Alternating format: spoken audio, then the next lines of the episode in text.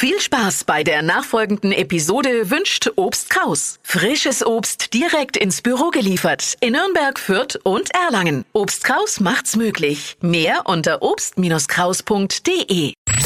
Fränkisch für Anfänger und Fortgeschrittene.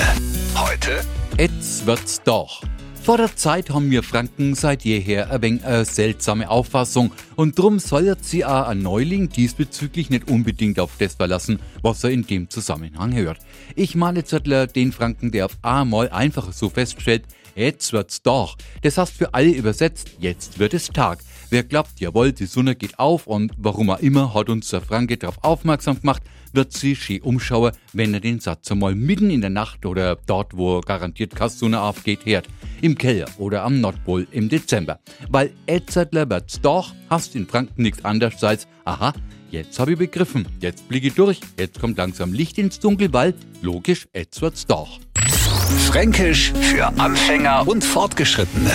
Täglich neu auf Radio F und alle Folgen als Podcast auf radiof.de.